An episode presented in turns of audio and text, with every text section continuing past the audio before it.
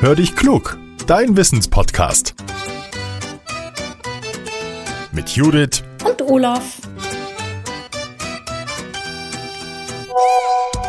Ah, eine Sprachnachricht von Judith. Na, mal hören, was er will.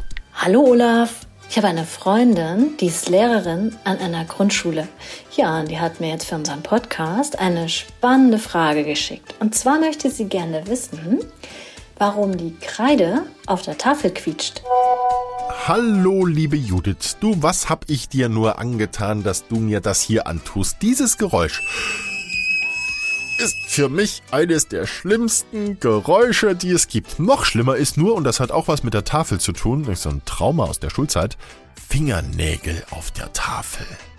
Aber das spiele ich jetzt nicht vor, das tue ich nicht, das mache ich nicht. Ich meine das wirklich ernst. Vielleicht sprechen wir mal genau darüber, über diese Angst vor Geräuschen und dieses Empfinden bei Geräuschen. Lass uns da in einer der nächsten Folgen doch mal drüber sprechen. Jetzt reden wir auf jeden Fall über das Quietschen der Kreide auf der Tafel. Fachleute sagen, hinter diesem Quietschen verbirgt sich der Haftgleiteffekt, der ist schnell erklärt. Sowohl die Tafel als auch die Kreide sind ja nicht glatt. Wir können uns das vorstellen wie eine Landschaft mit kleinen Hügeln.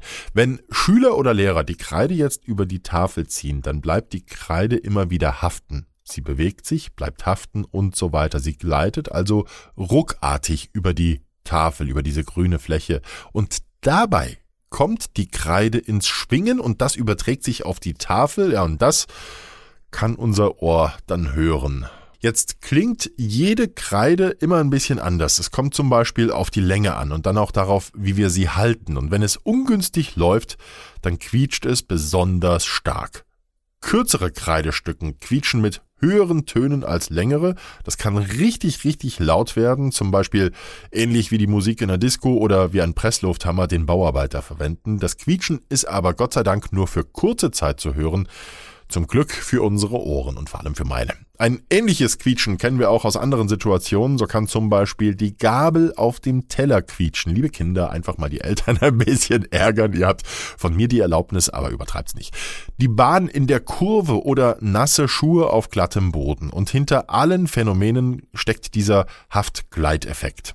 So, die Frage ist beantwortet, liebe Judith. Wenn deine Freundin das nächste Mal was an die Tafel schreibt, dann kann sie den Kindern vielleicht von Hör dich klug erzählen, dann werden wir wieder ein bisschen bekannter. Wenn ihr, liebe Hörerinnen und Hörer, Schüler und Lehrer im Freundeskreis habt, dann teilt doch mal unsere Folge. Da freuen wir uns sehr darüber und eure Freunde sicher auch. Wir hören uns das nächste Mal wieder am kommenden Mittwoch natürlich ganz sicher wieder mit einer spannenden Wissensfrage. Bis dahin, bleibt gesund, euer Olaf.